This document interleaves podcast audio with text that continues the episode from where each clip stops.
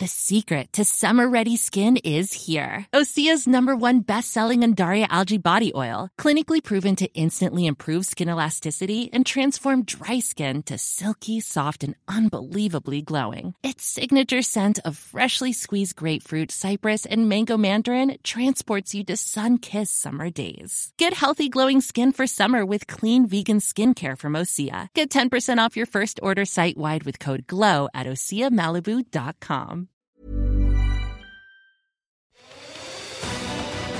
Mes chers camarades, bien le bonjour et bienvenue dans ce nouvel entretien en compagnie de Mathieu Orléans, réalisateur et collaborateur artistique à la Cinémathèque française, qui a récemment monté une expo sur les relations entre espionnage et cinéma. Et c'est justement ce dont on va parler aujourd'hui, car si on peut facilement se douter de l'influence qu'a eu l'espionnage sur le cinéma, le contraire est-il aussi vrai? Finalement, comment ces deux milieux ont-ils pu s'influencer mutuellement? Peut-on définir un portrait robot de l'espion dans les films Et quel rôle les espionnes y ont-elles joué? Attachez vos ceintures, car on se lance dans l'histoire des films d'espionnage. Bonne écoute sur Nota Bene. Ladies and gentlemen, the story you are about to hear is true. Bonjour à toi Mathieu, comment ça va? Bonjour, très bien, très bien, très heureux de venir parler ici de, de cette exposition qui est en cours à la Cinémathèque française. Alors, pour commencer, peut-être avant d'en arriver à, à ton parcours, donc ce- cette émission qu'on fait ensemble, elle est en partenariat avec la Cinémathèque. C'est quoi la Cinémathèque pour ceux qui euh, ne savent pas? Bah, la Cinémathèque française, c'est vraiment le, le- le grand lieu du cinéma, euh, je dirais, en France. C'est un des lieux les plus importants dans le monde aussi, hein, sans se vanter. Euh, c'est un lieu qui collectionne les films, c'est-à-dire que des bobines de films, ça a été le cas pendant longtemps. Aujourd'hui, on sait que tout est très dématérialisé et qu'on a simplement des fichiers, mais pendant longtemps, ça n'a pas été le cas. Et donc, la Cinémathèque, c'est le lieu qui, qui regroupe comme ça des collections de films, mais aussi, c'est assez attendu, vous vous en doutez, des affiches, des photos, des scénarios, des documents qui ont à voir avec le cinéma et la fabrication du cinéma. On a aussi beaucoup de caméras, on parlait tout à l'heure de technique, et donc c'est vrai que la cinémathèque, c'est aussi un lieu où on conserve des objets, euh, parfois et souvent obsolètes. hein. On a des caméras des années 1910, 1930, 1950, mais on a aussi des objets super contemporains parce qu'on est en partenariat et en lien avec beaucoup de gens du monde du cinéma, des artisans, des techniciens, des cinéastes, qui nous font des dons, qui nous font des legs. Et donc c'est comme ça que la cinémathèque vit. Pour le grand public, c'est surtout souvent un lieu où on peut avoir des films. Il y a plusieurs salles de cinéma, il y a des très grands écrans. C'est un lieu où on va aussi apprendre le cinéma avec ses enfants. Il y a des activités pédagogiques. Et puis, comme tu l'as dit, c'est un lieu d'exposition, donc musée, expo temporaire. C'est un lieu où on va voir euh, et on apprend des choses sur le cinéma. Euh, c'est euh, c'est un lieu incontournable qui se trouve alors rue de Bercy, dans le 12e arrondissement à Paris. Et j'ai fait un- un rapide survol d'une histoire qui est longue. La Cinémathèque, elle a beaucoup déménagé dans sa vie puisqu'elle a été créée en 1936 et elle est installée à Bercy dans ce bâtiment de Franck Guéry, donc un architecte très connu. C'est lui qui a fait le, Guggenheim à Bilbao, qui fait ses formes très spectaculaires. Et on est installé ici depuis 2005, euh, donc dans cette nouvelle peau, quoi, nouvelle configuration euh, plus, plus contemporaine, plus moderne. En tout cas, est-ce que tu peux nous raconter un petit peu Alors, c'est une question que moi j'aime bien euh, poser aux gens qui viennent dans cette émission pour savoir un peu d'où ils parlent, quel est leur parcours et comment ils en sont arrivés là où ils en sont aujourd'hui. Ça a été quoi ton parcours personnel pour en arriver à devenir commissaire d'exposition à la Cinémathèque de, de Paris? Alors déjà, commissaire d'expo, c'est pas commissaire de police, même si le sujet d'espionnage peut, peut, peut prêter à confusion. Euh, alors ensuite, disons que j'ai une sorte de double parcours pour le faire vite, c'est-à-dire que un parcours plutôt euh, de cinéphilie, histoire du cinéma, université, écriture, journalisme, euh, participer à des scénarios, donc plutôt la voix euh, voilà, du monde du cinéma. Mais à côté de ça, j'avais un certain goût pour, pour la question des expos. Et c'est vrai que c'est arrivé un petit peu par hasard dans ma vie, mais je me suis retrouvé à travailler sur un projet au Centre Pompidou il y a, il y a déjà bien longtemps, il y a, il y a 20 ans, autour d'un artiste euh, du, nouveau réalisme qui s'appelle Raymond Hins. Mais bref, c'est une autre histoire. Mais du coup, j'ai travaillé à Pompidou, j'ai travaillé ensuite dans plusieurs musées ou dans plusieurs délégations qui s'occupent d'expositions euh, régionales à Paris et autres. Et donc, c'est vrai que j'ai cultivé un petit peu ce goût pour les expositions et c'était le moment, je crois, où les premières expositions sur le cinéma se sont mis un peu à apparaître. Euh, un des précurseurs dans ce, dans ce genre, ça a été un, l'ancien directeur de la Cinémathèque qui s'appelle Dominique Paini. Euh, Aujourd'hui, c'est assez courant, les expos de cinéma, mais à l'époque, c'était assez marginal et ça m'a beaucoup intéressé. Donc, riche de ce double parcours, disons, cinéma-expo, quand il y a eu le projet que la Cinémathèque s'installe à Bercy dans le bâtiment de Franck Guéry et où il y ait vraiment un programme d'expo, de musée, euh, euh, bah voilà, je me suis un peu montré, je, suis- venu euh, rencontrer les gens qui s'occupaient du projet et c'est là que j'ai été engagé. Donc euh, il, y a, une vingtaine d'années déjà presque, parce qu'on c'était en 2004 tout ça. Et, mais c'est vrai que c'est la réunion de deux passions un petit peu, le- l'expo art contemporain et le cinéma qui se rejoignent dans ce médium euh, exposition. euh. Et depuis, euh, on a fait beaucoup d'expositions. euh, Celle-là, elle est thématique. On y reviendra. Elle est un peu à part. Mais c'est vrai que j'ai fait beaucoup d'expos monographiques consacrées à un cinéaste. Donc euh, Tim Burton, Martin Scorsese, Pedro Almodovar, Jacques Demy, euh, Denis Hopper. Donc plutôt des, un travail autour d'une œuvre d'un réalisateur euh, de ses films. C'est souvent ça à la cinémathèque, mais Top Secret est un exemple, est un contre-exemple dans ce sens-là. L'exposition Top Secret Cinéma Espionnage, donc qui est visitable à la Cinémathèque, euh, en fait, elle est visitable depuis le 21 octobre 2022. Donc ça fait déjà euh, quelques mois qu'elle est sur les rails. Ça se passe bien? Bah, plutôt bon retour. Je ne sais pas si encore on a, pour être sincère, avoir une expertise parce qu'on est encore en plein dedans. Il y a encore un peu le côté à chaud. Euh, donc je peux. Mais les gens, la presse, il y a eu des très bons papiers, un peu tout terrain, quoi. On sent que c'est un sujet qui intéresse pas que les cinéphiles, mais aussi des gens qui euh, sont plus grand public. Il y a une sorte de mystère autour de l'espionnage. C'est aussi des questions géopolitiques. Aujourd'hui, avec ce qui se passe en Ukraine, euh, on sait bien à quel point l'espionnage est un outil dans, dans, la négociation entre États. Donc tout ça, c'est revenu un peu sur le tapis. C'est plutôt un timing intéressant pour nous. Et l'exposition va durer jusqu'au 21 mai, donc elle dure encore un peu. Et ensuite, elle va tourner pendant 3-4 ans en Espagne. C'est intéressant de le dire. Les expos, elles n'ont pas une vie simplement dans, dans une ville, dans un lieu. Euh, la Cinémathèque a des partenaires dans le monde entier qui sont des lieux de cinéma, des lieux de culture. Et donc là, en l'occurrence, l'expo, elle ouvre fin juin à Madrid, à la Caixa Forum. Et ensuite, elle va se, déployer en Espagne, Barcelone, Saragosse, Palma, Séville et peut-être ailleurs. Après, on n'en sait rien. L'expo, elle est un peu statique. Et c'est bien que les expos, c'est comme les pièces de théâtre, ça tourne et euh, c'est montré euh, ailleurs dans le monde. Quoi. Par curiosité, ça fait depuis combien de temps que tu bosses sur cette expo En fait, ça prend combien de temps à, monter une expo comme ça? Alors, euh, bon, déjà, on est deux commissaires sur le projet. Il y a une femme qui travaille avec moi, qui travaille pas à la, à la Cinémathèque, qui s'appelle Alexandra Midal, qui est historienne du design plutôt, qui, qui était sur le sur le pont et avec qui on a, vraiment pensé l'expo. Je dirais qu'une expo, c'est toujours deux ans, deux ans et demi de travail, euh, parce qu'il faut concevoir le projet, écrire une sorte de scénario, hein, c'est comme un scénario de film. Ça raconte quoi l'expo, comment on rentre, comment on sort, c'est quoi les moments forts. Ensuite, il faut localiser et trouver les œuvres qu'on veut montrer. Il faut faire les montages des films, il faut écrire les textes, il faut trouver un scénographe, il faut construire la scénographie. Donc, il y a beaucoup, beaucoup d'étapes euh, c'est un peu la cuisine interne, mais on se doute bien que c'est pas quelque chose qui se fait si simplement que ça. C'est, assez lourd. Hein. Le plus lourd étant quand même le, choix des œuvres et le transport des œuvres. C'est-à-dire qu'il faut aller euh, demander à des musées s'ils sont euh, OK pour être partenaires et nous prêter, par exemple, une machine Enigma ou un costume de James Bond. Donc, ça demande beaucoup de temps de négociation. Il faut ensuite les faire venir, parfois les savoir les mettre en scène. Donc, c'est du temps de travail. Ouais, c'est deux ans, deux ans et demi. C'est quasi impossible en dessous, euh, surtout pour un projet thématique. Donc, avec un spectre super large. Encore si on travaille sur un cinéaste qui a fait dix films, bon, c'est un peu plus circonscrit. Euh, là, euh, cinéma espionnage, c'est des milliers de films. Donc, c'était pas facile. Oui, mais après, c'est bien de le, de le, dire aussi, comme tu dis, on s'en doute. Mais grosso modo, sur YouTube, moi, les gens me disent souvent ah, mais au moment, on pensait que tu étais tout seul. Bon, alors qu'il y a une douzaine de salariés, tous les auteurs qu'il y a derrière, etc. Et c'est vrai que quand on va visiter une exposition, la personne qui ne connaît pas les coulisses, spontanément, peut-être, ne va pas se dire Ah oui, ça, ça prend deux ans quand même. Peut-être que dans l'esprit du public, une expo, ça se monte plus vite que ça. Et c'est bien de, pouvoir dire que non, c'est complexe. Très complexe, ouais. Et après, des questions de sécurité, euh, voilà, parce que les œuvres, il ne faut pas qu'elles soient endommagées pendant le transport, volées par le public, qui sait. Donc, euh, il faut vraiment que tout soit au cordeau. Puis il y a des aspects euh, encore plus de cuisine interne, genre juridique. Parce qu'effectivement, on monte des extraits de films, donc on doit demander l'autorisation à tous les studios, en l'occurrence beaucoup de studios américains pour, pour ce thème, hein, sur l'espionnage.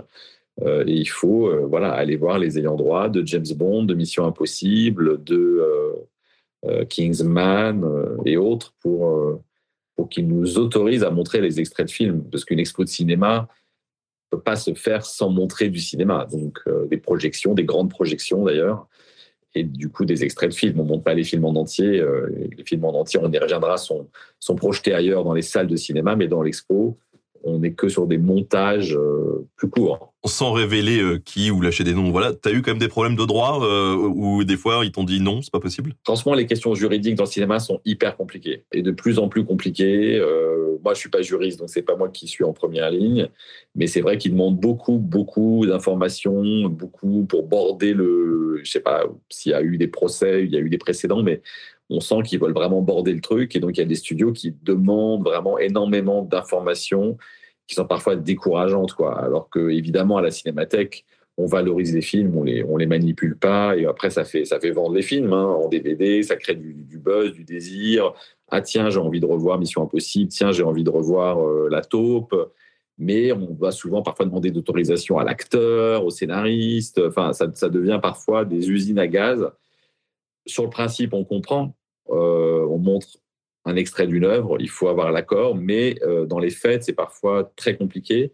Et il arrive que euh, on, doive abandonner parce que trop cher, trop compliqué, pas de réponse, et, dans le doute, on doit parfois faire des concessions, et, c'est dur pour le commissaire. Le public s'en rend pas toujours compte, hein, mais parfois il y, a des, déceptions comme ça euh, juridiques. Ça arrive. Alors sur cette exposition, donc euh, espionnage euh, et cinéma, vous revenez plus sur vraiment donc le cinéma, la fiction, que sur l'histoire des espions. Forcément, on est à la cinémathèque. On s'est dit vraiment, euh, le fil rouge, c'est le cinéma. C'est comment la fiction a traité de l'espionnage à travers le temps, euh, à travers toute, son, histoire, en fait, parce qu'on y reviendra. Le, les films d'espionnage commencent dès les années 1910 et jusqu'à aujourd'hui. Donc il y a vraiment beaucoup, beaucoup de films d'espionnage.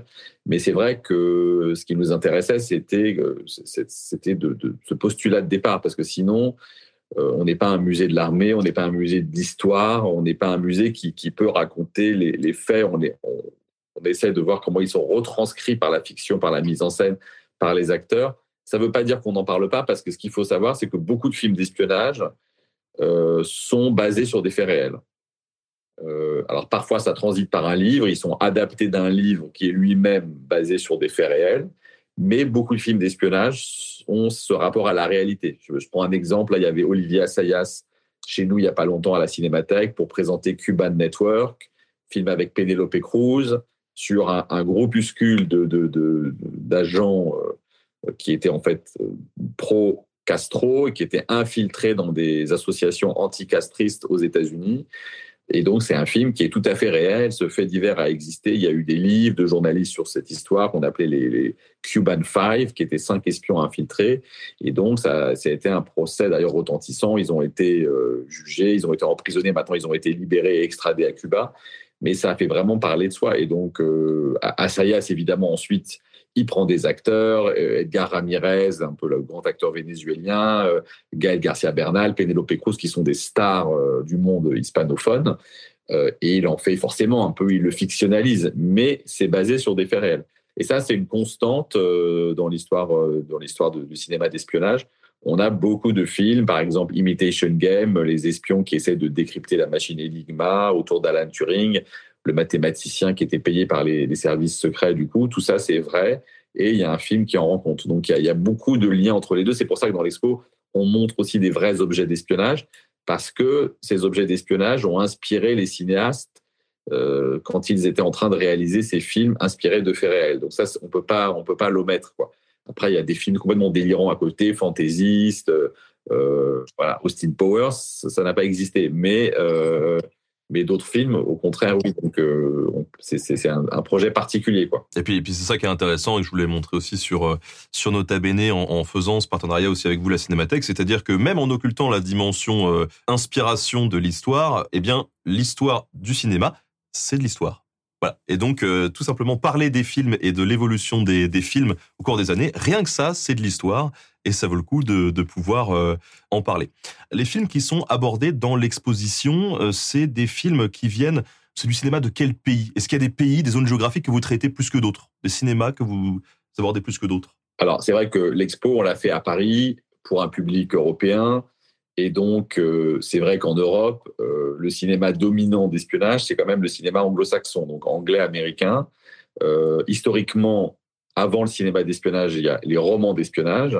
Et c'est aussi une tradition tout à fait anglaise de romans un peu semi-politiques, d'intrigues. c'est comme, comme le genre du polar, mais à côté, qui était aussi un genre plutôt inventé par les Anglais. Donc, c'est vrai que de notre point de vue à nous, il y a une dominante quand même hein, anglo-saxonne. Euh, et donc, c'est ce qu'on ressentirait dans l'exposition, sans omettre d'autres cinématographies françaises, évidemment, on est en France, italienne, allemande, beaucoup. On sait l'histoire de l'Allemagne euh, autour du XXe siècle a été un, lieu, disons, d'affrontement idéologique très fort. Donc, il y a eu beaucoup de films d'espionnage tournés à Berlin, particulièrement Berlin pendant la, guerre, pendant la Seconde Guerre mondiale, Berlin pendant la guerre froide, très récurrent. Hein. donc, beaucoup de films allemands, mais aussi, euh, et même si on les a découverts plus tard, euh, des films qui viennent de cinématographie plus lointaine ou de cinématographie qui se sont développés plus récemment aussi, c'est vrai. Donc, c'est des films sud-coréens, israéliens, libanais, égyptiens. Euh, on a des films même sud-africains dans l'exposition.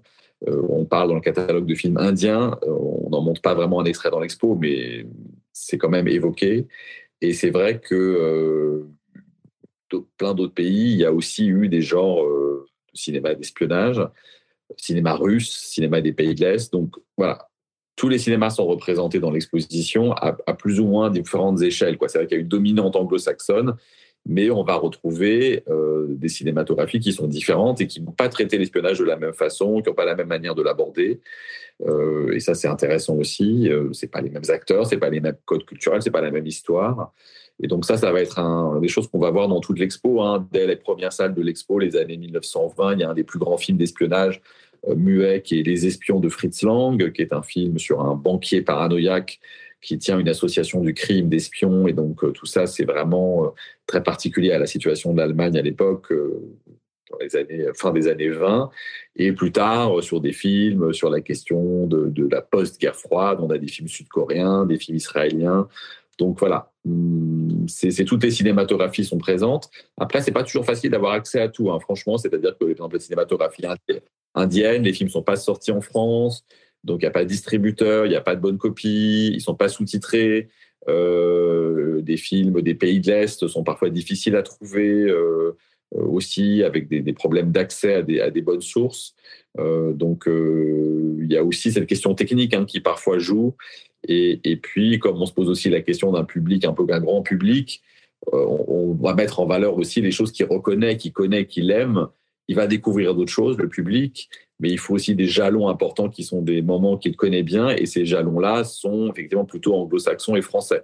Quand je dis français, c'est aussi le Bureau des légendes, par exemple, qui a été un très grand succès à la télé, parce que l'exposition parle aussi des séries. Disons que séries, cinéma, il y a des points communs, c'est de l'image en mouvement, c'est du scénario, c'est des acteurs, c'est de la lumière. Donc, on ne fait pas trop de distinguo à la cinémathèque. Et le Bureau des légendes, je pense, a été un grand moment de, cinéma. Euh, d'ailleurs, c'est un cinéaste, Éric Rochant, qui l'a, créé, euh, qui avait déjà fait des films d'espionnage pour le cinéma, d'ailleurs. Et donc, le Bureau des légendes, Malotru, Kassovitz, cet agent double qui, euh, pour des raisons amoureuses, finit par aller du côté de la CIA en trahissant ses, pères, est, une série importante hein, aussi sur les situations aujourd'hui, Daesh, euh, ça n'a pas été tourné dans, les pays parce que c'est trop dangereux, mais ça évoque la Syrie, la Jordanie euh, et les, endroits où, la France est impliquée au niveau des renseignements, au niveau de l'intelligence. Donc, euh, oui, tous les pays du monde sont, plus ou moins représentés, mais en tout cas, on ne les a pas oubliés. Alors, tu nous parlais d'un film de, 1920 tout à l'heure. Euh, c'est un des premiers films. Il y avait des films avant ça d'espionnage. Ça date de quand exactement les films d'espionnage? Bah, ça date vraiment du début du cinéma. Après, il y a des choses qui ont été un peu perdues, mais j'ai vu effectivement des choses très très difficiles à trouver. Mais dès bon, le cinéma à 1895, c'est la création euh, évidemment de, l'art cinématographique, euh, et on a dès les années 1905, donc dix ans après, des films d'espions. Euh, en France, on a un film en 1913 qui s'appelle Protea, qui est un serial. Un serial, c'est-à-dire c'est des films à épisodes. Euh, c'était fait pour que les gens retournent au cinéma plusieurs fois. Et c'est une espionne habillée un peu en latex. Elle fait des, elle fait des arts martiaux. C'est une femme très puissante, euh, voilà, rusée, qui affronte différents ennemis. C'est beaucoup dans, en Europe de l'Est, dans des pays plus ou moins imaginaires. On va retrouver dans les années 1926 un film de Boris Barnett, Miss Med, qui est aussi un serial russe, film d'action, d'espionnage. 1928, Les espions de Fritz Lang. Donc dès les années 20, ça commence à se multiplier et peut-être c'est avec le parlant, parce que c'est vrai qu'il y a peut-être, je sais pas, l'espionnage, c'est des questions, beaucoup de, oui, je sais pas, peut-être le fait que ça soit, les gens puissent s'exprimer, puissent parler, a considérablement développé de genre, euh, je dirais, parce que c'est quand même souvent des films un peu compliqués, les films d'espionnage. Hein. Il y a beaucoup d'intrigues, de sous-intrigues, d'agents doubles, donc euh, c'est vrai que la parole est quelque chose d'important. Souvent, c'est des films un peu bas, enfin, films d'action, mais aussi des films un peu bavards, paradoxalement. Et dans les années 30, du coup, l'apparition du son, là, il y a vraiment de plus en plus de films d'espionnage et ça n'a jamais cessé. Euh, donc, c'est un genre un peu universel, comme euh, il y a des mélodrames depuis le début, comme il y a des, des westerns depuis quasiment aussi les années 1900. Donc, c'est très, très tôt, le cinéma se, voilà, crée des genres. Et, et, ensuite, ce qui est intéressant, c'est comment le genre a évolué. Et, et les films d'espionnage, mon idée, c'est que ça a créé des films très divers. Quoi. Les films se ressemblent pas trop entre eux. Donc plutôt qu'être un, genre particulier, est-ce que c'est pas un truc qui est plutôt à la croisée de plusieurs autres genres ou? Non, je pense que c'est quand même un genre. Euh, après, il a des cousinages avec d'autres genres, le film d'action, le film noir. Mais le film noir, euh, c'est plutôt d'un point de vue très personnel, c'est d'un point de vue d'une enquête, d'un meurtre. Alors que le cinéma d'espionnage a à voir avec un meurtre à l'échelle souvent d'une nation, d'un pays, c'est des enjeux idéologiques qui se jouent. Ça, c'est un petit peu différent quand même mais on retrouve certains, euh, certains gimmicks, certains, certaines scènes, la filature, euh, le, fait de se cacher, la dissimulation, l'enquête. Mais l'espion qui enquête, c'est pas le détective privé qui enquête. Mais il y a effectivement des, liens hein, entre les deux. Mais je pense que c'est vraiment un genre structuré en soi. Et d'ailleurs, c'est pour ça qu'il perdure. Mais je dirais que que peut-être les cinéastes se sont projetés dans ce genre de manière souvent assez personnelle, parce que ça touche à des questions de, euh, d'identité, des questions de politique, des questions aussi de sexualité. Et je crois que c'est, finalement des films souvent assez personnels de leurs réalisateurs. Et donc, comme chaque réalisateur est très différent, bah, au final, les films d'espionnage, je trouve, sont assez différents et, euh, et, échappent un peu à une norme trop forte. Quoi il y a des récurrences, mais je trouve qu'ils sont souvent assez personnels. Oui, et puis alors, le cinéma, c'est aussi le reflet de la société ou de courants de pensée qui sont développés à un instant T dans une, dans une société. Donc c'est pour ça que c'est assez intéressant de d'analyser le cinéma aussi, parce que finalement, on voit la société évoluer à travers le cinéma. Du coup, vu qu'on a eu même une évolution de la société depuis le début du XXe siècle, est-ce que, euh, eh bien, il y a aussi une évolution du cinéma euh, dit d'espionnage et est-ce que toi, tu pourrais nous, parler un petit peu de l'évolution de ces différents courants qu'il y a pu avoir et de ce qu'ils représentent vis-à-vis de notre société? La société a évolué et aussi la technique a évolué. Et je pense que les deux sont assez liés, en, l'occurrence pour l'espionnage, dans le sens où pendant la Première Guerre mondiale, la Deuxième Guerre mondiale, il y a beaucoup de conflits, donc il y a de l'espionnage, parce qu'on doit savoir ce que fait l'ennemi, on doit anticiper potentiellement les, les missions qu'il a dans sa tête pour pouvoir les déjouer. Donc il y a beaucoup, beaucoup d'espions. Mais qui est espionné C'est des gens très précis. Ça va être un, un directeur d'état-major de l'armée, ça va être un espion qui espionne un autre espion. C'est pas toute la population qui est espionnée. On n'a pas les moyens à l'époque de faire du tout espionnage. Donc c'est vraiment très ciblé et on le voit bien dans les films. Euh, il y a vraiment quelque chose qui est très individualisé en fait. Et avec le temps, euh, la technique évoluant et les questions de surveillance de masse qui sont aujourd'hui un vrai sujet, fait que tout le monde peut être potentiellement espionné et tout le monde peut espionner avec un portable, avec un drone, avec un ordinateur. Peut-être qu'il faut être un petit peu geek, mais, mais pas tant que ça. Et donc, on est dans une situation qui est très différente des années 1910. Euh, tout le monde se sait un petit peu espionné par euh, voilà on va sur l'ordinateur après on reçoit une pub donc on sait qu'on a été plus ou moins espionné. Je parle même pas des logiciels Pegasus euh, qui ont été utilisés à échelle d'un État pour surveiller tous ces journalistes ou tous les dissidents politiques. Il y a eu beaucoup de cas récemment de, de, de, de tout surveillance qui n'existait absolument pas dans la société des années 1910, 1920, 1930.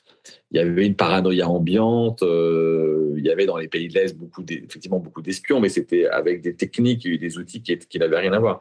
Donc je dirais que les, les mœurs évoluent à travers le siècle, euh, mais aussi l'idéologie et la société et la technique. Et donc tout ça fait que, évidemment, euh, les problématiques sont différentes et puis les films réagissent différemment. C'est pour ça qu'aujourd'hui, on a beaucoup de films, par exemple, où les espions donc des gens qui espionnent, ne sont pas forcément des espions professionnels, mais sont des gens qui ont accès à des informations par des outils et qui du coup veulent les dénoncer ou veulent enquêter pour comprendre et par souci d'éthique.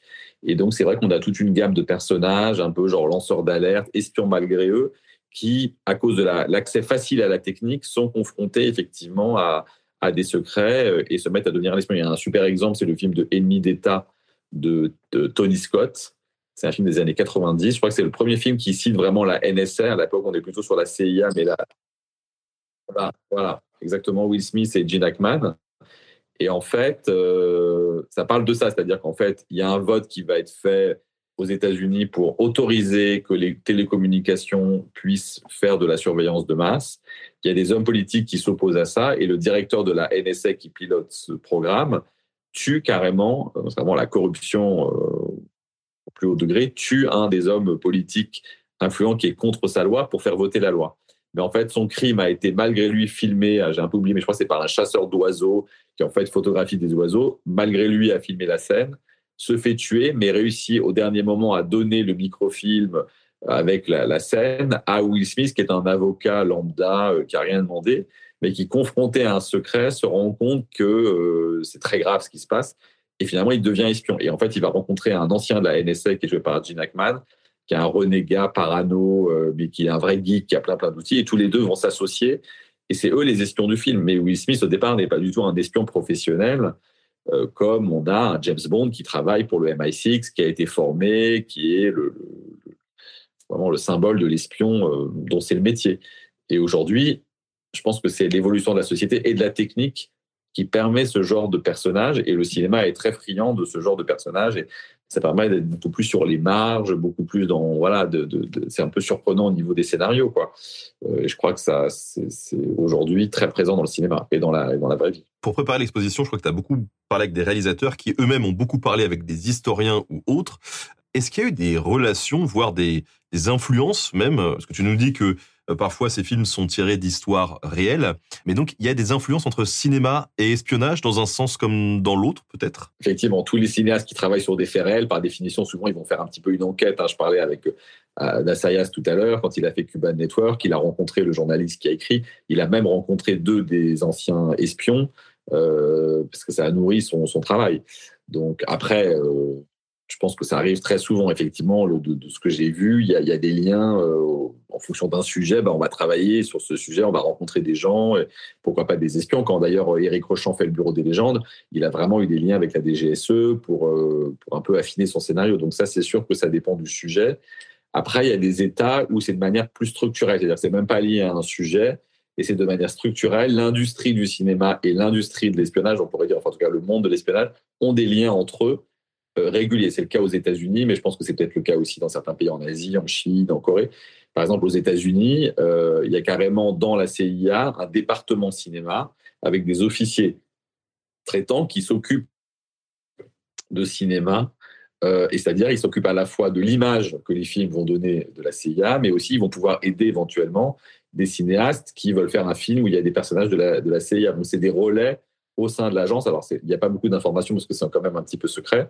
Euh, ça a été créé assez tardivement, hein, dans les années 90, je crois, ces, petites cellules euh, au sein de la CIA. Mais même avant qu'elles existent officiellement, il y avait des liens entre les studios pendant des conflits, euh, voir comment on traite de certains sujets, ce qui est autorisé, pas autorisé. D'ailleurs, ça a été on en a pas mal parlé avec Zero Dark Thirty, le, film de Catherine Bigelow, qui est un film génial, qui parle d'une espion femme, Maya, qui est une analyste de la CIA qui traque Ben Laden. Et euh, on y reviendra peut-être après, parce que c'est un film important, mais en tout cas, les films avaient été pas mal décriés parce que euh, Catherine Bigelow, la cinéaste et son scénariste, avaient eu accès à des documents classifiés de la CIA avant même qu'ils soient déclassifiés. ça, ça ils n'avaient pas le droit. C'est-à-dire qu'il y a des officiers traitants au sein de la CIA qui ont le droit de dialoguer avec les studios, mais ils peuvent pas non plus tout révéler parce que sinon c'est trop dangereux. On ne sait pas en plus sur qui on tombe. Et je crois que là, voilà, ils se sentaient en confiance. On a même dit que Catherine Bigelow et son scénariste, ils avaient un peu acheté les gens de. Ils avaient offert des champagnes, offert des voyages et autres, et qu'au final, ils avaient eu des informations déclassifiées pour nourrir la réalité du film. Donc le but, on peut dire, était louable, c'était d'être réaliste et de créer une œuvre qui était cohérente mais avec des méthodes un peu étranges d'aller euh, choper des informations là où on n'a pas le droit d'aller euh, les prendre parce qu'il faut du temps pour que les informations soient déclassifiées. Donc voilà, donc euh, effectivement, les films inspirés de faits réels ont beaucoup de liens, comme je viens de l'expliquer. Après, je crois que même des films, on pourrait dire, qui sont complètement fictionnels. Souvent, y a, y a voilà, on se renseigne un petit peu, on va rencontrer des gens, on va on va sur le terrain. Enfin, c'est sûr que ça sort pas d'un chapeau comme ça. C'est basé sur une forme de réalité. Ouais. il y a plein, y a plein, plein de cas comme ça. et après, il y a l'autre cas de figure. Ça, c'est dans un sens. C'est comment le cinéma, en gros, va s'inspirer de la réalité de l'espionnage. Et après, il y a comment le monde de l'espionnage s'inspire du cinéma. Et ça, c'est vrai qu'on dit souvent que dans les écoles d'espionnage, ça existe comment devenir espion. Euh, dans les pays de l'Est, aux États-Unis, partout, il y a des formations. On montre des films, donc des films de fiction, par exemple, on va leur montrer des films. Mais il y a aussi des films qui sont faits spécialement pour les formations d'espions. Ça, c'est super intéressant. C'est-à-dire que le cinéma devient un outil de formation des espions. Euh, on leur montre comment on fait une perquisition, comment on fait une filature, comment on, je sais pas, on, cache euh, bague à poison sans être vu, comment on, n'a pas l'air d'être intimidé en donnant un faux nom, par exemple. Et donc, comme dans les films, ça apparaît pas toujours de manière très claire. Dans pas mal de pays, il y a des studios de cinéma qui mettaient, euh, voilà, qui participaient à, un peu à l'effort idéologique. Donc, des films étaient tournés pour former les espions et n'était montré que aux espions dans des écoles d'espionnage. C'était le cas beaucoup dans les pays de l'Est, par exemple, qui étaient vraiment, il y avait des sûretés, des, agences de sûreté nationale très, très structurées, des écoles d'espionnage très importantes. Il y avait beaucoup, beaucoup d'espions, beaucoup d'informateurs. On sait, dans les pays de l'Est, on disait qu'en RDA, il y avait, je crois, une personne sur deux ou trois quasiment qui étaient euh, espions. Donc, il fallait bien les former, ces gens. Et donc, le cinéma, et pas que la fiction, était, était très utile, dont ces films, euh, les films, euh, on, les, voit maintenant, hein, ils, ont, ils sont sortis dans des DVD ça fait parfois rire parce que c'est très bancal. Euh, on les voit en train d'ouvrir en imperméable une porte cachée. Euh, ça fait un peu cheap, mais ça servait vraiment, franchement, je crois, à, la formation des espions. Et j'avais lu une anecdote marrante. Il disait que euh, quand on projetait des films aux espions, le, projectionniste devait sortir de la salle parce que le projectionniste était, était lui par un espion et il devait devait pas voir euh, ce qu'on ce allait montrer quoi. Et, euh, et, beaucoup de gens d'ailleurs, il paraît après la, chute du mur de Berlin, après la dissolution du, bloc communiste, beaucoup de gens qui étaient parfois des, des petits des petites mains euh, pour ces films d'espionnage sont devenus des, des, vrais acteurs de la vie cinématographique du pays, sont devenus chefs opérateurs, scénaristes, mais avaient commencé il y, a un article dans le catalogue qui raconte ça, euh, surtout en Hongrie et en Bulgarie, avait commencé comme euh, cinéaste de films d'espions, enfin de films d'école d'espions. Pour finir là-dessus, ça a été déclassifié il n'y a pas longtemps, mais on a su que beaucoup de gens à Hollywood, pendant la Seconde Guerre mondiale, vraiment qui étaient très militants anti-nazis, ont aidé les services secrets. À l'époque, c'était pas la CIA, ça c'était l'OSS mais ont aidé l'OSS euh, parce que beaucoup de gens à Hollywood avaient des origines européennes. Donc certains parlaient allemand, parlaient tchèque, parlaient français, donc ils, voyageaient parce qu'il y avait euh, des projets en Europe. Donc de fait d'avoir un peu ces passes droits et puis d'être un peu auréolé, l'acteur, l'actrice très connu, on n'avait pas envie de les embêter. Souvent ils étaient un peu au-dessus des, au-dessus des lois, quoi. Euh, ils disaient voilà quand Greta Garbo retournait en Suède, peut-être on avait, on n'osait pas lui, demander d'ouvrir son sac à main. Donc elle pouvait cacher peut-être quelque chose d'un peu secret. Alors on ne dit pas qu'ils ont espionné des choses majeures, c'était pas leur métier, c'était pas, euh, voilà, c'était pas des, espions au, gradé, hein. mais ils ont participé à l'effort de guerre et puis ils donnaient des informations et parfois ils s'espionnaient entre eux parce qu'il y avait aussi à Hollywood des ligues pro-nazis, il y avait des acteurs qui étaient euh, pour, pour Hitler et donc, euh, quand ça se savait, certains acteurs espionnaient leurs, collègues pour peut-être glaner des informations et, et rendaient des comptes à l'OSS. Et donc, on a, retrouvé ces comptes euh, rendus donc de euh, Grant, de Marlène Dietrich, de différentes personnes qui étaient donc c'est très particulier aux États-Unis. Hein. Euh, je ne pense pas que dans tous les pays il y a eu ça, mais ça a été, ça a été beaucoup dit. Quoi. Tu nous parlais des films de propagande, euh, entre guillemets, pour former les espions. Est-ce que certains de ces films auraient pu être tournés dans des décors de films plus célèbres euh, ou qui avaient plus pignon sur rue? Oui, je pense que, je pense que certains films, justement sur les pays de l'Est, c'est là où je me suis un peu le plus concentré, parce qu'après, dans d'autres pays, c'est dur de savoir. En Asie, c'est plus compliqué, mais dans les pays de l'Est, il y avait parfois euh, des films tournés au sein de. Enfin, c'était les mêmes studios, disons, où il y avait des films de fiction qui étaient tournés et les films d'espionnage pour les écoles d'espions. Donc, ils pouvaient utiliser, s'il y avait un décor, euh, tout d'un coup, un appartement, euh, un bout de rue, ça pouvait être réutilisé tout à fait dans, les, dans les deux sens.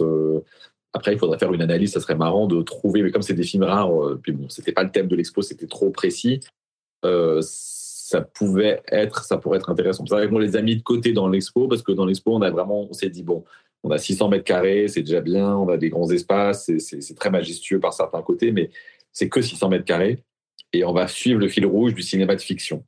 Euh, parce que c'est comment ça a été fictionnalisé. C'est vrai que la formation des espions, euh, bon, entre autres que les supports sont pas bons, c'était un côté un peu, c'est presque un sujet d'histoire et moins un sujet de cinéma parce que c'est assez pauvre cinématographiquement.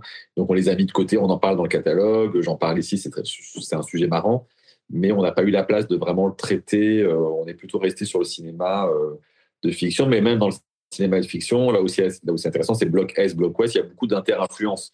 C'est-à-dire que les, cinéastes de fiction des pays de l'Est voyaient les films de l'Ouest, même si parfois c'était interdit pour le grand public, mais eux se les faisaient projeter chez eux. Et donc, quand ils voyaient James Bond, bah, tout d'un coup, ils avaient envie de faire du James Bond euh, local, quoi. Et donc, euh, voilà, ça c'était assez, assez marrant ces jeux d'influence. Et il y a une très belle pièce dans l'expo là-dessus. Pour, pour finir sur ces questions à Est-Ouest, il y a une très belle, très belle pièce d'un artiste serbe qui s'appelle Nemanja Nikolic.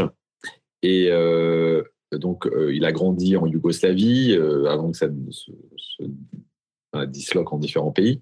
Et en Yougoslavie, il y avait un statut un peu particulier, c'est-à-dire c'était un pays du bloc de l'Est, mais à cause de Tito qui était très ouvert, c'était un des rares pays où les films occidentaux passaient à la télé. Donc lui, il a vu beaucoup de films d'espionnage. Et donc ce qu'il a fait, c'est que sur des, sur des livres qui étaient devenus obsolètes après la chute du mur, des livres de, de, propagande marxiste, de propagande pro-Tito, etc., il a dessiné ce qu'il voyait à la télé. Donc en fait, c'est comme si sur, sur des choses très du bloc de, de l'Est, il dessinait des films du bloc de l'Ouest, euh, des James Bond, des films de Harry Palmer, des films d'Hitchcock et autres. Et donc, il dessine et il reprend des scènes de films. Donc, c'est vraiment image par image. Donc, pour faire une séquence de cinéma, il faut 60 euh, dessins, quoi. Donc, c'est des centaines de dessins. Et ensuite, il a fait une sorte de banc-titre. Il les a filmés. Et, du coup, c'est un film d'animation qui est magnifique et euh, où on voit toujours en trame de fond, écrit en serbo-croate, des plans, des manuscrits, mais avec des images de cinéma euh, hollywoodien ou anglais. Donc il y a les deux qui existent ensemble c'est très troublant. Euh, c'est vraiment euh, très, très guerre froide, très sur les paradoxes de la guerre froide où finalement les deux étaient vraiment interdépendants, Est et Ouest, et finalement ils s'opposaient, mais ils existaient ensemble aussi. C'est ça qu'il a voulu raconter, avec une super musique. Dans l'expo, on a le film qui vient d'être fait, c'est assez récent, hein, c'est un jeune artiste, et on a une trentaine ou quarantaine de dessins originaux on voit par exemple une scène de James Bond, Bon baiser de Russie, qui est dessinée euh, sur un manuel euh, écrit en, serbe. Quoi. Et euh, c'est super beau. Et ça aussi, un des enjeux de l'expo. On n'a pas parlé, peut-être on en parlera tout à l'heure, c'est de faire aussi venir des œuvres d'art. quoi. C'est-à-dire qu'il y, a y a tout ce qui est lié au cinéma, la fabrication des films, les extraits de films, les objets d'espionnage réels, parce que les films d'espionnage sont basés sur la réalité, mais aussi on aime bien avoir des œuvres d'art contemporain ou d'art en général.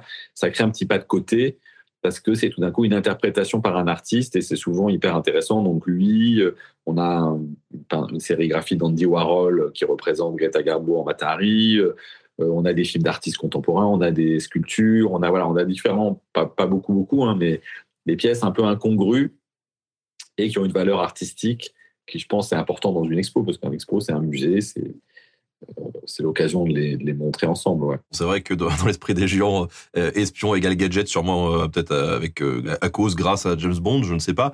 Mais est-ce que tu as des exemples de gadgets qui auraient pu être inspirés de l'histoire ou à contrario peut-être hein, de, gadgets dont l'histoire ou les vrais espions se seraient inspirés du cinéma en se disant waouh c'est vachement bien ce qu'il a fait.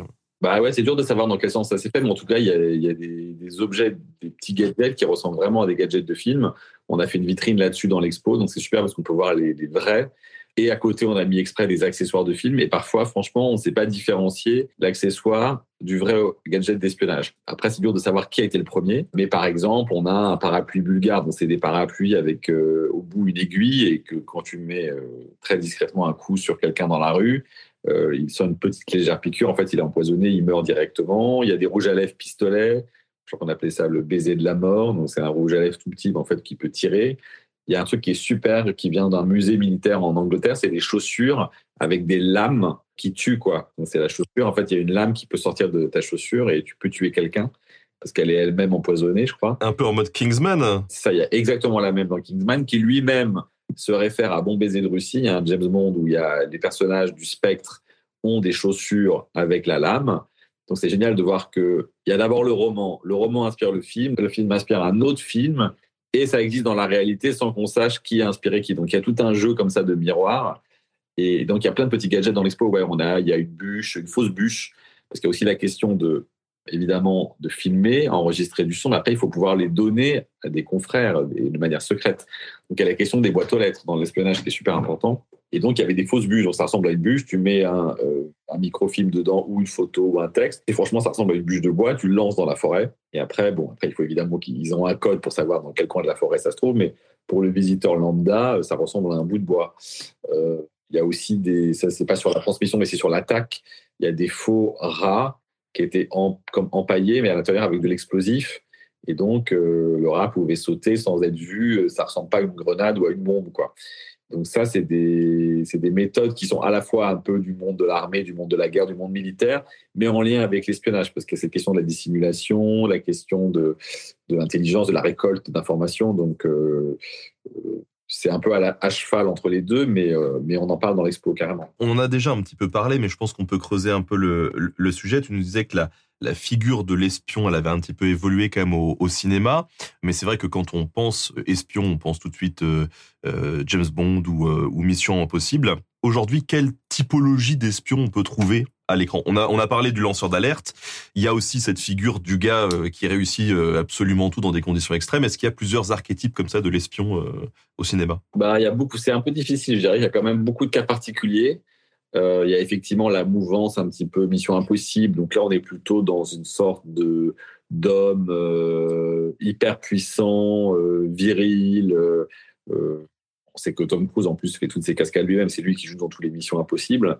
Et donc, c'est un genre en soi, euh, d'effectivement, d'un personnage euh, qui est euh, cascadeur, quoi. et alors après, chaque film est un peu différent. C'est vrai que le premier, le De Palma, il a une ambiance plus sombre, plus parano. Puis après, il y a d'autres films où c'est un peu plus cartoonesque, un peu plus léger, mais avec toujours ce côté invariant du Tom Cruise super viril, puissant, euh, qui, euh, à qui tout lui réussit, qui est toujours dans des défis physiques, quoi. Mais euh, ce qui est intéressant, c'est que c'est pas que chez les, mecs, quoi. On a aussi des espionnes femmes qui sont aussi dans des défis physiques super importants, genre, je pense à, par exemple, Atomic Blonde, qui est adopté d'une bande dessinée, qui était réalisée par un ancien cascadeur qui s'appelle David Leitch, et avec Charlie Theron. C'est un film aussi très, un peu cartoonesque. Ça se passe à Berlin, juste avant la chute du mur et elle est envoyée par les services secrets anglais pour euh, récolter une information, sauver un agent, enquêter sur la mort d'un agent. On comprend qu'elle-même, elle est agent double, agent trouble, agent triple. En fait, elle bosse pour les Américains. Bon, ça, c'est tout le, sujet du film. Mais elle est euh, elle-même, je ne sais pas d'ailleurs si c'est elle qui faisait toutes les cascades, mais elle est hallucinante euh, de, voilà, de, de, puissance. Euh, c'est vraiment l'équivalent d'un Tom Cruise en féminin. Quoi. Elle fait des, il y, a, des quelques scènes absolument incroyables et assez belles. Je trouve c'est un film assez réussi dans un genre un peu effectivement BD, mais euh, mais euh, voilà, c'est pour dire aussi, c'est important que c'est pas qu'il y ait des typologies hommes-femmes, il y a aussi des typologies qui les rassemblent mais pas toujours les oppose. C'est comme la typologie effectivement du Latin lover, du séducteur, de l'agent secret qui va retirer les informations sur l'oreiller. On le retrouve du côté évidemment féminin, qu'on appelait parfois les peaux à miel, ces femmes qui attiraient des hommes et qui pouvaient comme ça soutirer des secrets sur, sur l'oreiller. Euh, donc ça, c'est effectivement, il y a plein de typologies, parfois hommes-femmes ensemble, parfois hommes-femmes séparés. Euh, euh, peut-être pour revenir à ce que tu disais sur, sur James Bond, là où c'est intéressant, c'est quand même que le film a un peu évolué à travers le, à travers le temps. La franchise, elle a un petit peu évolué. Euh, récemment, je dirais qu'il y a peut-être eu euh, deux ruptures. Enfin, moi, je vois un petit peu comme ça. Il y a d'abord eu GoldenEye, c'est les années 95. Euh, en fait, c'est le premier film après la guerre froide. C'est le premier film avec Pierce Brosnan et c'est le premier film aussi où M, donc le supérieur hiérarchique de James Bond, est une femme tout d'un coup, il y a pas mal de changements qui sont, qui sont intervenus. Euh, c'est plus un rapport que d'hommes. Il y a une femme qui a la tête des services secrets. Et comme l'ennemi n'est plus russe, il y, a toujours, comme, il y avait quand même toujours les Russes avant un même spectre, il y avait quand même ils avaient des accents soviétiques. Il faut réfléchir un peu à autre chose.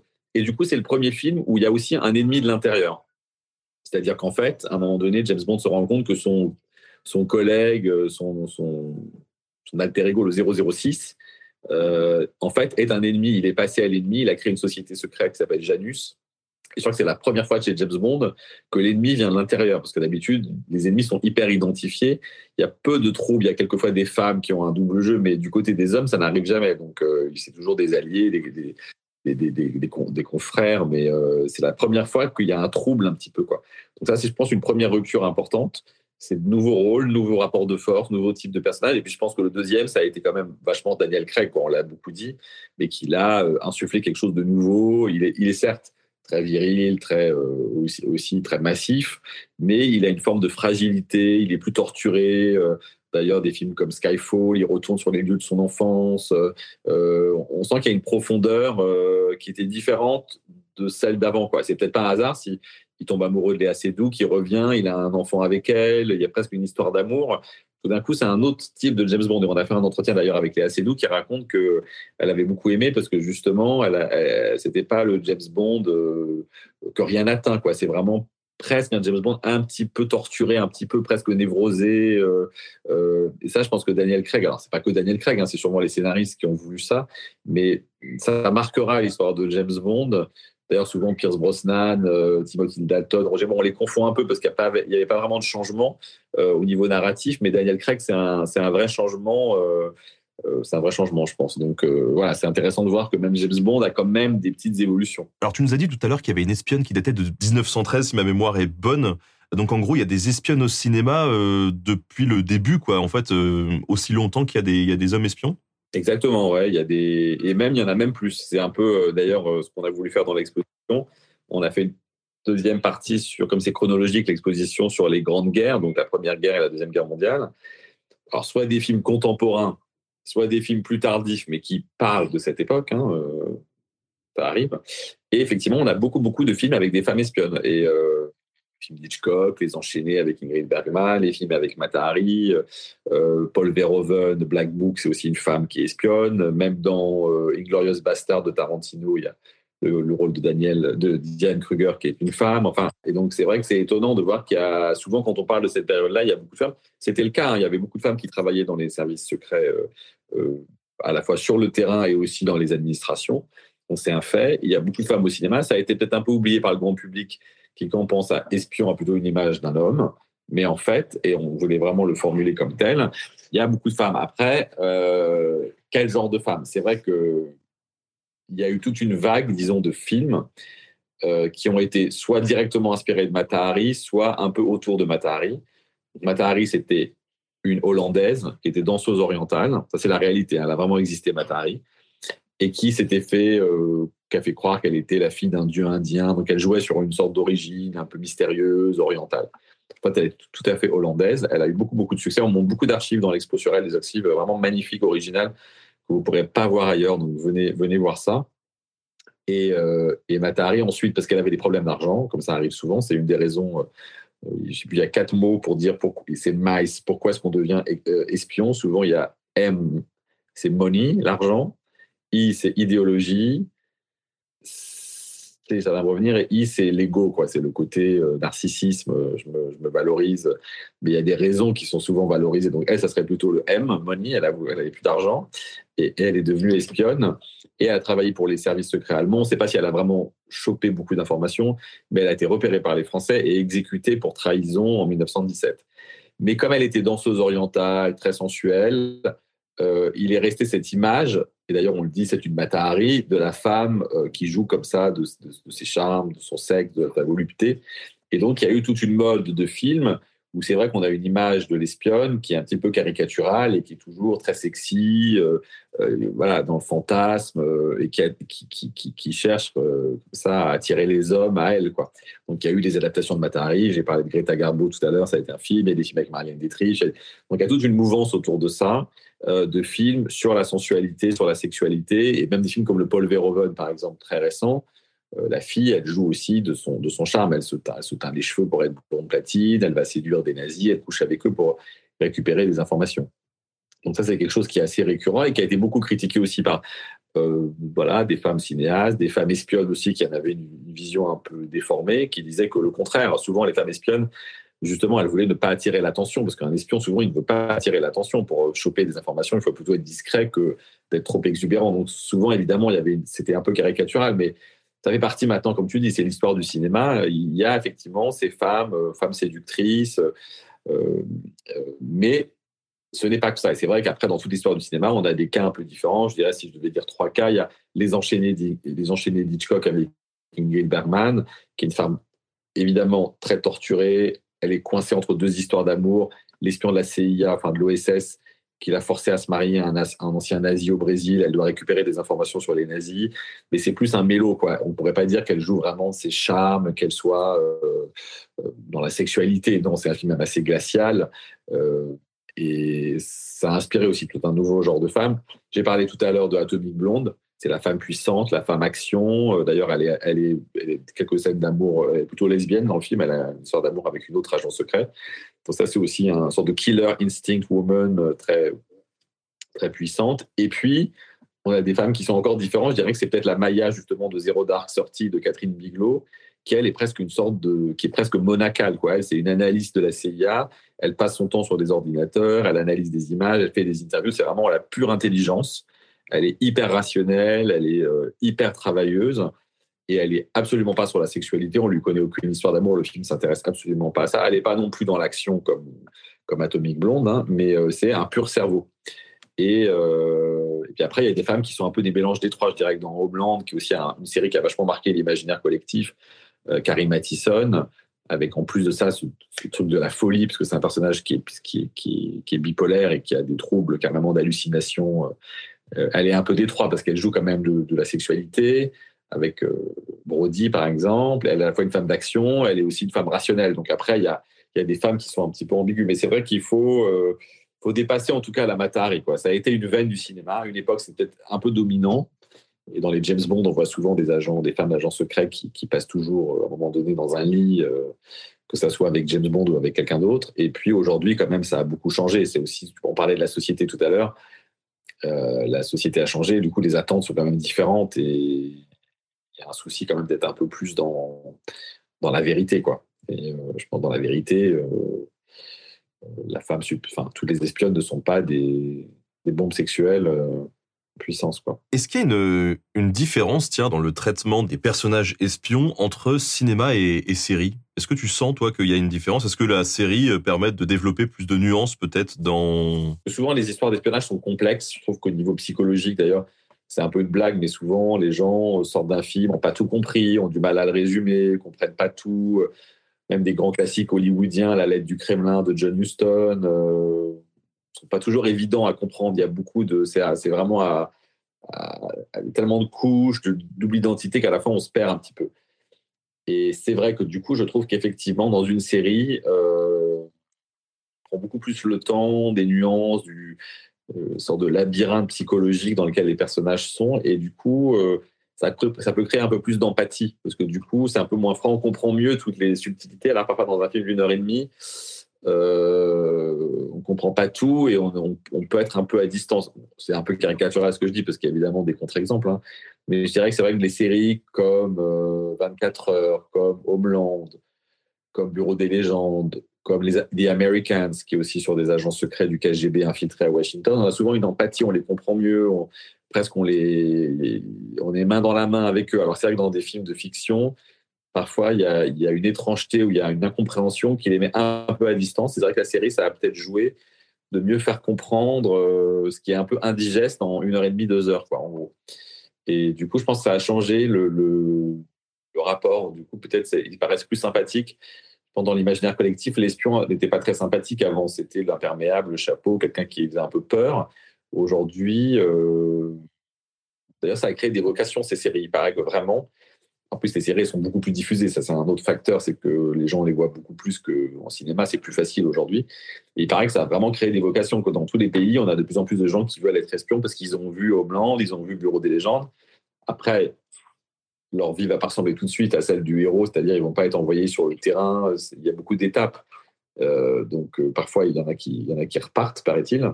Mais ça a créé vraiment des vocations euh, parce que effectivement, on les comprend mieux, on voit mieux c'est vrai que les séries, elles ont, elles ont, elles ont joué un rôle important là-dessus. Quoi. On dit que le, les séries euh, inspirent le cinéma. Tu penses que le cinéma peut s'inspirer de, cette approche peut-être des personnages? Bah, je pense qu'effectivement, du coup, comme tout, oui, oui, je pense qu'il y a des jeux de. euh, on sait bien qu'il y a des. Forcément, les gens au cinéma veulent faire venir. Enfin, savent qu'il y a ce concurrent qui est devenu la télé, les séries, les plateformes. Donc, euh, oui, il y, a, a cette réflexion en cours. Donc, forcément, ce que je dis là, ils ont dû y penser et que ça doit insuffler un petit peu. euh, oui, j'imagine qu'ils s'en tiennent compte. Euh, après, il y a peut-être des. Souvent, d'ailleurs, au cinéma, il y avait un peu peut-être un peu cette préscience qu'il fallait que ça prenne du temps. Et c'est vrai qu'au cinéma, par exemple, il y a beaucoup de sagas d'espionnage. Ce qui n'est pas le cas tellement dans d'autres genres du cinéma. Il n'y a pas des sagas de comédie musicale ou de western. Euh, alors que dans le cinéma, il y a euh, tous les 25 James Bond, il y a les euh, je il y a 8 Missions Impossibles, il y a les Kingsman, il y a les Austin Powers. Il y a beaucoup de, personnages récurrents, en fait. Et les OSS, évidemment, en France, parce qu'on ne sait pas toujours, c'est que OSS a existé dès les années 60. Les gens le connaissent que de Hazanavicius du Jardin, mais c'était déjà un héros du cinéma des années 60, lui-même basé sur un livre de Jean Bruce, OSS, qui était un succès littéraire. Donc, effectivement, il y avait déjà cette idée que l'espionnage, pour mieux le comprendre, il fallait qu'il revienne comme ça. euh, euh, Par contre, c'est vrai que ce qui existe peut-être pas en série, je trouve, c'est le côté un peu fantaisiste, euh, humoristique. Parce que c'est vrai qu'il y a aussi beaucoup de parodies dans l'espionnage. hein. Il n'y a pas que des films sérieux. D'ailleurs, une grande partie de l'expo sur le, sur le blog de l'Ouest où on monte autour de James Bond un peu les parodies. hein. donc, c'est- on s'amuse aussi avec ce genre-là. Parce que je pense qu'il y a tellement de tension dans l'espionnage que parfois, pour que ça, ça relâche un peu, il faut, il faut en rire. hein. Et puis, c'est c'est parti comme ça de tous les mouvements, euh, voilà, euh, la pensée. Quand il y a quelque chose qui, qui fait peur, on a envie aussi de le, le voilà, s'approprier par l'humour. C'est vrai qu'il y a beaucoup, beaucoup de films drôles, en fait, d'espionnage. Donc, il y a les Modesty Blaze, euh, James Bond, par certains côtés. disons, peut-être Daniel Craig n'y a pas. Il y a beaucoup de choses très drôles. Les OSS, évidemment. Bon. Ça, ça existe peut-être moins évidemment. Ouais, les moins réussis, Johnny English, avec euh, Rowan Atkinson. Non, il y a pas mal de, de films un peu qui jouent sur le côté très humoristique. Et même Kingsman, enfin, je veux dire, c'est une comédie, quoi. Un peu loufoque, euh, très loufoque. Et ça, ça existe peut-être pas en série. Peut-être je me trompe, peut-être je connais pas, mais ça n'a pas donné un genre. En... C'est vrai qu'elles sont plus sérieuses, les séries télé. Il n'y a pas trop de séries. Pourtant, il y a des séries comiques, hein, euh, des séries. euh, Il y en a plein de séries comiques, mais comiques d'espionnage, ça, ça n'existe pas encore. C'est un créneau à trouver là, à apprendre plutôt. C'est un appel lancé. Voilà. Euh, on a quelques questions du, du chat. Alors, par exemple, euh, on nous demande, euh, voilà, pour toi, quelle œuvre d'espionnage, alors que ce soit film, livre, BD, serait le, la plus proche de la réalité? De la réalité, encore faut-il savoir d'après ce que c'est. Mais... Bah alors déjà moi effectivement moi je me suis vraiment je, je suis plutôt j'ai pas enquêté sur le vrai espionnage donc j'ai pas une connaissance du monde de l'espionnage on n'avait pas le temps pas les moyens. Puis c'est vraiment des, choses assez secrètes hein, donc euh, on peut pas aller frapper à la porte de la DGSE pour leur demander un entretien euh. ils nous ont prêté des choses hein, dans l'expo. Venez voir parce qu'il y a des pièces de la DGSE qu'on ne voit jamais.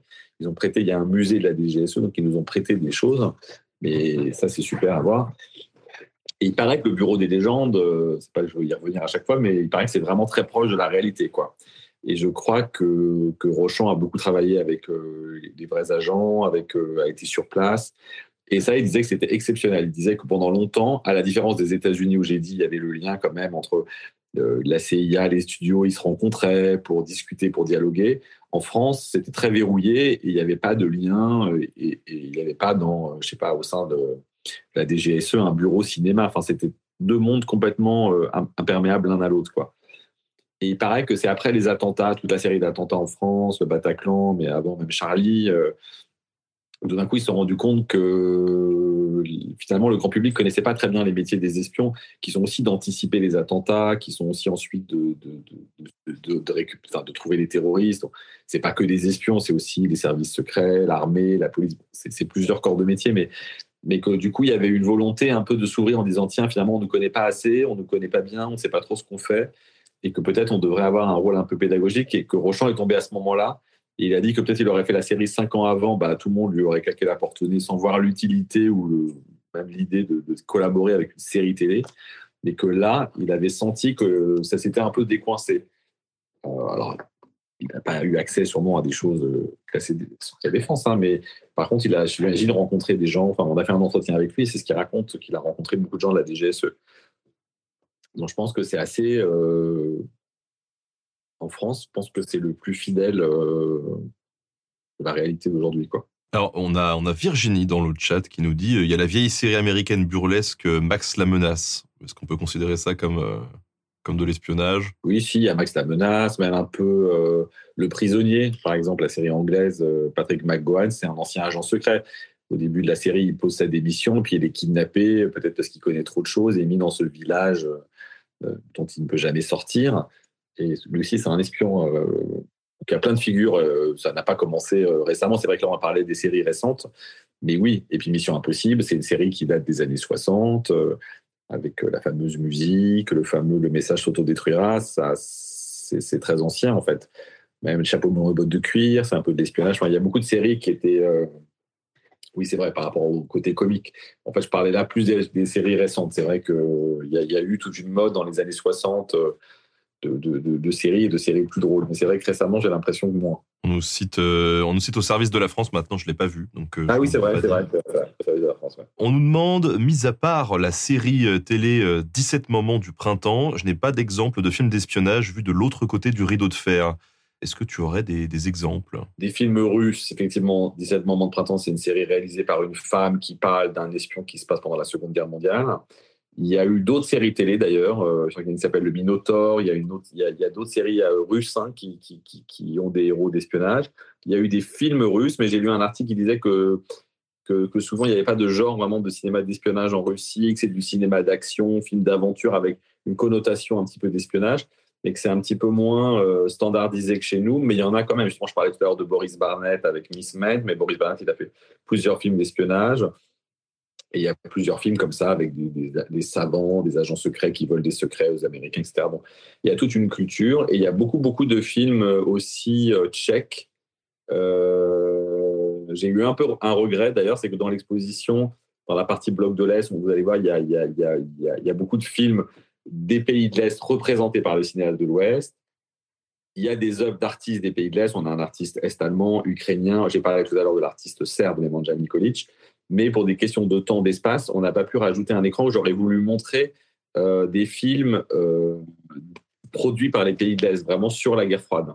Parce que j'ai manqué de temps, on n'avait pas de place dans l'expo. Enfin, il y a eu plusieurs problèmes qui ont joué. Alors, on en parle dans le bouquin, justement, qui s'appelle The End of Agent W4C de Vaclav Vorlicek et qui est un film vraiment structuré comme un James Bond. Donc, il y a eu beaucoup de films qui ont été des copies de James Bond.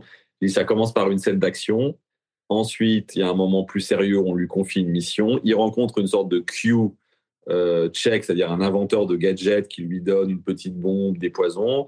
Et ensuite, il y a plusieurs, plusieurs scènes urbaines, des, pas urbaines, dans un bar, une femme, une séduction, une histoire d'amour. C'est exactement structuré comme un James Bond, mais un James Bond check. Et euh, évidemment, c'est un film euh, qui est un film très drôle, euh, avec beaucoup de décalage. Après, dans l'exposition, on parle pas mal, par exemple, de la vie des autres. Hein. C'est un film qui a été très important quand il est sorti. Un film sur l'Allemagne de l'Est, sur effectivement le système de surveillance de la Stasi, qui, est un film important effectivement, qui représente de l'intérieur la, la, vie des, des, la vie d'espionnage dans les pays de l'Est. C'est un film, un film très important. Avant de, finir, d'enchaîner sur les, références éventuellement que, que tu aurais à conseiller aux, gens, peut-être qu'il y a quelque chose que tu voulais aborder, un autre, un autre aspect de, qui est présenté par cette exposition que tu souhaiterais aborder dans cette émission? Non, Un truc qui m'a pas mal amusé, ce qui est marrant, mais euh, c'est par exemple comment, euh, c'est une question qu'on se pose, c'est comment, dans des questions géopolitiques super tendues, on peut pas trop aller filmer chez l'ennemi, comment les cinéastes ont déjoué cette question du lieu? Parce que dans un roman, on peut euh, tout d'un coup aller à Cuba, on peut aller n'importe où mais on ne pouvait pas aller filmer à Cuba, on ne pouvait pas aller filmer en Russie, et comment les films, qui sont parfois même assez réalistes, parfois dans le, dans le ton, dans, les rapports de force, ont été complètement euh, tournés n'importe où. On sait que les films, le film justement de, Tony Scott à nouveau, euh, et de Ridley Scott, euh, comme Spy Game, c'est tourné au Maroc, alors c'est censé se tourner au Moyen-Orient, que même L'espion qui venait du froid, qui est un classique des années 60, qui se passe euh, à un moment donné de l'autre côté du mur. Il y a une très grande scène sur le mur de Berlin Et ça a été tourné en, Irlande, en Irlande du Nord, je crois.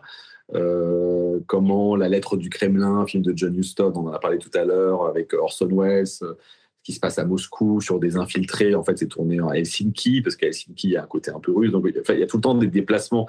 Et alors aujourd'hui, ça a changé. Aujourd'hui, quand Tom Cruise va à Dubaï, il va vraiment à Dubaï. Quand il va à Shanghai, les quelques plans qu'on voit de la ville. Aujourd'hui, évidemment, ça s'est beaucoup, beaucoup ouvert. Euh, même Assayas, dont je parlais, il a pu aller filmer à Cuba. Euh, même Cronenberg avec M. Butterfly a pu filmer à Pékin. Donc, euh, il y a des films tournés euh, beaucoup aujourd'hui vraiment dans les vrais lieux, mais ça a été un problème pendant longtemps quand il y avait la guerre froide, des problèmes d'argent aussi, de circulation, il n'y avait pas le même euh, dispositif euh, d'avion et autres. ça, c'est un thème qui m'a pas mal amusé, j'en parle un peu dans l'expo et dans le bouquin, ces, déplacements. Il ne faut pas oublier que le cinéma est un spectacle, et ludique et qu'il y a des approximations aussi avec la réalité aussi fidèles, soit aussi réalistes les fils euh, veulent-ils être quoi. est-ce que tu aurais quelques références à conseiller aux personnes qui souhaitent approfondir les thématiques dont on a parlé aujourd'hui, euh, que ce soit du docu, euh, des films vraiment à voir absolument, des bouquins pour explorer le sujet? Bah, Si on reste sur la cinémathèque, déjà j'en ai parlé pas mal, mais il y a le catalogue.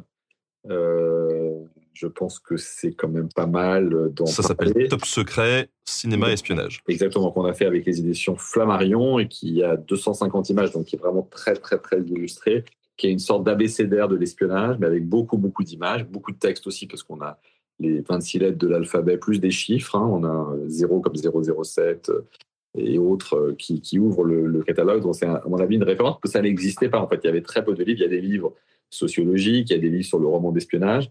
Il y a eu des numéros spéciaux de magazines, mais il n'y a jamais eu de livre sur cinéma espionnage. Donc, c'est vraiment une première. Et, on a fait vraiment appel à des spécialistes un peu tout terrain. Il y a des entretiens inédits avec des cinéastes dont j'ai parlé, Rochant, Léa Seydoux. Donc ça, c'est le, catalogue. Il y a un autre livre, mais je ne l'ai pas là, que j'ai bien aimé, qui s'appelle Espion, une histoire vraie, qui est un livre de Stéphanie Duncan, qui travaille à la radio, qui fait d'ailleurs des podcasts souvent sur le thème de l'espionnage. Donc le livre d'ailleurs est, fait en collaboration avec France Inter et c'est 17 portraits d'espions et d'espionnes réels, que ce soit du KGB, des GSE, Mossad et autres et euh, dont elle raconte l'histoire avec un, je sais pas, un certain don pour, euh, pour montrer le secret, le danger. Euh, c'est très très bien écrit, quoi. C'est très haletant. Donc Stéphanie Duncan, c'est vraiment sorti en même temps. Il ressemble un peu au niveau du format. Il n'est pas la même couleur, mais il, ressemble un peu. Et franchement, j'ai lu des choses étonnantes. Il y a des points communs parce qu'il y a des choses dans d'autres livres qui, qui, qui, parlent de la, la, traduction en fiction de personnages réels, mais elle, elle ne parle que de, que des gens, euh, que des vrais espions. Je parlais tout à l'heure du film de Cronenberg, par exemple. C'est basé sur un vrai espion qui était un espion euh, pour les services secrets chinois qui se travestissait en femme et qui, euh, en tant que femme, soutirait des informations, entre autres, à, des Français qui étaient en poste en Chine. Et, donc ça, c'est une histoire assez dingue en fiction, mais c'est vraiment une histoire vraie. Elle en parle pas mal de Stéphanie Duncan. Et dernière chose, c'est vrai pour voir les films. Bah, encore une fois, on revient à la cinémathèque, mais en ce moment, on a une, en fait, on a une programmation de films classiques, mais aussi de films un peu série B, série Z. C'est à la fois les week-ends, c'est à la fois le vendredi. Il faut regarder sur le site de la Cinémathèque parce que c'est plus clair quand on, regarde. Et ça va jusqu'à la fin de l'expo, donc ça va jusqu'au 21 mai. Et il y a beaucoup, beaucoup, beaucoup de, films à redécouvrir, des classiques, mais je vous dis aussi des incunables, des films un peu tordus, des films humoristiques, des, films qui sont un petit peu rares. Et c'est vrai qu'on a parlé pas mal tout à l'heure de, de Eric Rochant, euh, mais Eric Rochant, Le Bureau des légendes et aussi Les Patriotes, qui est un film sur le, sur le Mossad, vient présenter ces films et rencontrer le public. Donc vous trouverez ça, tout ça sur le site de la Cinémathèque. C'est euh, au mois de mai, début mai, je crois que c'est le 8 mai, mais il vaut mieux vérifier sur le, sur le site internet. Mais Eric Rochant, voilà, on ne le voit pas souvent. C'est une série importante. Il a fait des films d'espionnage. Je pense qu'il est inspiré par les, par les classiques du cinéma, mais aussi il a travaillé aux États-Unis. Je pense qu'il a bossé avec la DGSE. Enfin, je pense que c'est super si, voilà, ça, à mon avis, une belle rencontre. Euh, au mois de mai à la Cinémathèque, un petit week-end Éric Rochant. Et même quand les cinéastes sont pas là, il y a les films qui passent. je vous invite à aller les revoir. On est aussi en collaboration avec Netflix. Et Netflix, il y a pas mal de films d'espionnage. Hein. Ça permet aussi d'en voir euh, et de voir des séries. À la Cinémathèque, on, montre moins des séries. C'est pas forcément le format. Hein. C'est dur de montrer euh, trois saisons. Euh, ça n'a pas beaucoup de sens. Il faudrait être là tous les jours. Enfin, c'est pas possible. Donc, Netflix est un bon complément. Est-ce que tu connais, est-ce qu'on a le droit de dire c'est quoi les prochaines expos à la Cinémathèque ou pas du tout? On peut parler juste de la prochaine, parce qu'après on est encore un peu dans le, sous le sceau du secret. Euh, la prochaine, c'est autour de l'œuvre d'une euh, cinéaste, mais qui fut aussi une artiste, photographe qui s'appelle Agnès Varda. Agnès Varda, c'est une grande, euh, voilà, une précurseur aussi de même s'il y a d'autres femmes cinéastes, hein, c'est pas la seule, mais elle fait des films depuis euh, la fin des, années 50. Euh, elle est décédée il y a quelques années, mais elle a travaillé jusqu'à assez récemment parce qu'elle a fait ces films dont on a pas mal parlé dernièrement avec JR, euh, des documentaires où elle sillonne la France avec JR. Donc elle était aussi dans une transmission avec d'autres générations. Elle faisait de la photo, c'était une femme qui faisait beaucoup de choses et qui était un peu un modèle pour des cinéastes, cinéastes féministes, cinéastes engagés. C'est un peu une, voilà, une un peu un mentor pour beaucoup de, femmes. Mais au-delà de ça, c'est une grande cinéaste. C'était la femme de Jacques Demy, donc le cinéaste des Demoiselles de Rochefort ou de Podane. Ils ont collaboré ensemble, donc ça tourne autour de tous ces thèmes, autour de toutes ces figures un peu cultes des années 60 jusqu'à aujourd'hui, disons de Catherine Deneuve à JR. Et, et, et voilà, ça c'est l'expo qui ouvre en octobre à la Cinémathèque jusqu'au printemps. C'est la prochaine exposition. Voilà. Ah, c'est super. Bah, D'ailleurs, au moment de son décès, je crois qu'il y avait eu des sorties de, de coffrets euh, incroyables avec euh, plein de Varda. Voilà, il y a un coffret, il y aura aussi un catalogue. On fait avec les éditions de la Martinière. Euh, et il y aura aussi une rétrospective des films. Et, c'est une cinéaste qui parfois n'est pas, voilà, pas aussi connue que Jacques Demy, par exemple, mais qui, qui, qui gagne à être très connue évidemment. Ça marchait à titre perso. Tu as peut-être d'autres actualités que tu voudrais pousser. C'est le moment ou jamais. Hein. C'est le moment pub là. oui, alors c'est de manière très personnelle. Je fais une exposition aux rencontres de la photo de Arles. Ça n'a rien à voir avec la cinémathèque, si ce n'est que c'est sur le cinéma. C'est sur la pratique du scrapbooking. Je ne vais pas rentrer dans les détails, c'est un peu long, mais sur des livres qui sont donc des scrapbooks, c'est un peu une sorte d'hybridation entre le journal intime et l'album de photos. Et beaucoup de cinéastes en faisaient, donc c'est souvent des photos très rares, très belles, ou des photos très cheap de journaux collés, découpés. Donc c'est presque du collage photographique. Et il y a beaucoup de cinéastes qui en faisaient, d'ailleurs Varda en faisait, mais euh, d'autres cinéastes euh, expérimentaux. C'est plus expérimental, quoi. C'est un sujet un peu plus pointu. Et c'est en rencontre de la photo de A qui se tient, un petit grand festival de photos qui commence en juillet, qui se tient pour trois mois. Et ça, je fais ça à côté de la cinémathèque, en effet. Bon, bah écoute, super. N'hésitez pas, les gens, à aller faire un, petit tour. Mathieu, encore merci à toi pour le temps accordé pour nous parler de cinéma et d'espionnage. Encore une fois, dans le chat, si ça vous intéresse, eh bien, n'hésitez pas à aller voir cette exposition hein, qui a lieu jusqu'au 21 mai 2023. Top secret cinéma et espionnage à la Cinémathèque à Paris. Voilà, c'est euh, à Bercy. Hein, vous pouvez trouver directement sur leur site web toutes les infos qu'il faut euh, pour aller profiter de tout ça. Dans le chat, on a euh, quelques personnes qui nous ont accompagnés, qui avaient déjà vu l'exposition a priori et qui ont kiffé. Donc voilà, croyez les gens sur sur internet qui disent que c'est bien et allez voir cette expo. Euh, merci à Louis d'avoir euh, fait euh, les pré-entretiens, d'avoir préparé cette émission également. On se retrouve tous bientôt sur Twitch. Je sais pas quand, honnêtement. J'ai pas prévu de, de, planning là, mais je vous tiens au courant sur les différents réseaux sociaux. Passez tous une très bonne journée. Salut, salut Mathieu. Salut, à bientôt. Merci à toi.